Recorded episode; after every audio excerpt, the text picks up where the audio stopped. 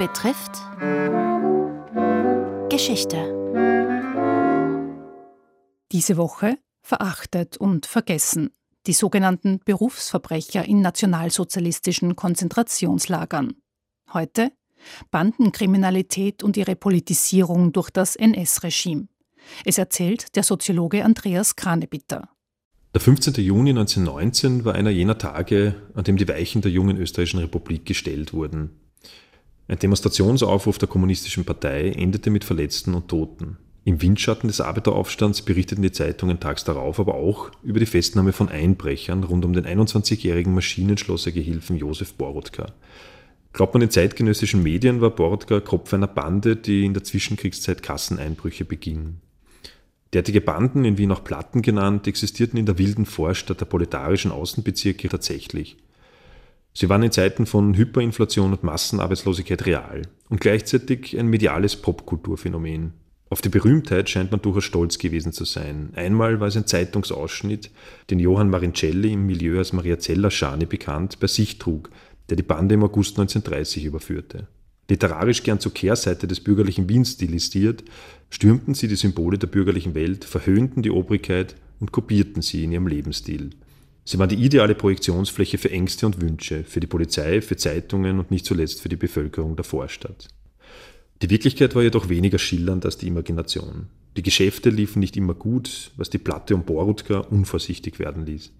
Im Sommer 1938 brach sie in burgenländischen und steirischen Ortschaften ein. Als bei einem der Einbrüche eine Kasse nur 213 Reichsmark abwarf, suchte die Platte nach anderen Gelegenheiten, die sie bald fand.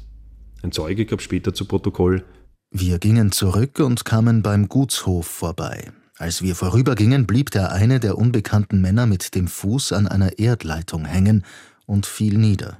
Ich sagte, dass dies von dem Radioapparat der NSDAP sei. Borotka sagte, außer mit ihm.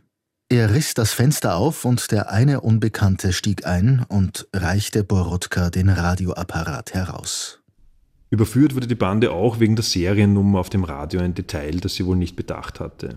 Das Verfahren wegen Einbruchs endete im Mai 1940 mit einem Schuldspruch für alle Angeklagten.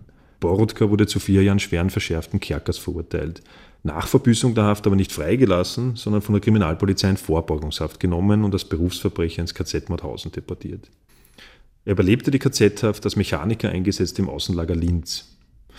Borodka und seine Bande stehen für eine organisierte Kriminalität, die im Nationalsozialismus organisiert kriminalisiert wurde. Auch sie führten der Kriminalpolizei ihre Wirkungslosigkeit vor Augen und waren daher für sie eine politische Herausforderung.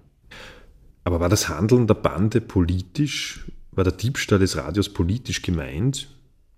Auf zweierlei Arten könnte man schon davon sprechen.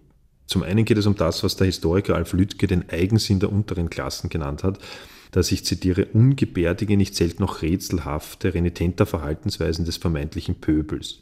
Ein Handeln, das nach eigenen Regeln individuell oder kollektiv vonstatten geht und sich vor allem von der Obrigkeit distanziert. Eigensinn ist ein Moment der Befreiung, aber nicht Widerstand gegen die Herrschaft. Ein individuelles oder kollektives Handeln nach eigenen Regeln. Dieses Handeln ist dann nicht privat, sondern politisch. Das führt zur zweiten Dimension des Politischen. Unabhängig von der Frage des subjektiven Sinns ihrer Kriminalität wurde das Verhalten vom NS-Regime von oben politisiert. Sehr oft finden sich in den Biografien der als Berufsverbrecher verfolgten Delikte wie die Beleidigung von Beamten, Aufruhr oder Aufstand. Die Akten sind voller Geschichten von Renitenz, die als staatsgefährdende Resistenz behandelt wurde. Diese Politisierung war geradezu ein Kernelement des Nationalsozialismus. Verbrechertum, Bolschewismus und Judentum wurden zu einer Bedrohung stilisiert und amalgamiert. Den Hintergrund bildete die Panik vor der Wiederholung der Ereignisse von 1918, die man nur durch eine vorbeugende Pazifizierung der Heimatfront und den Kampf gegen das Berufsverbrechertum zu verhindern können glaubte. Das Schreckensgespenst der Verbindung von Kriminalität und Kommunismus war allgegenwärtig und erklärt die Vehemenz, mit der der Kampf gegen das Verbrechertum geführt wurde. Sie hörten Teil 3 über die als unverbesserliche Verbrecher ins KZ deportierten Kleinkriminellen. Es berichtete Andreas Kranebitter, Soziologe und wissenschaftlicher Leiter des Dokumentationsarchivs des österreichischen Widerstands.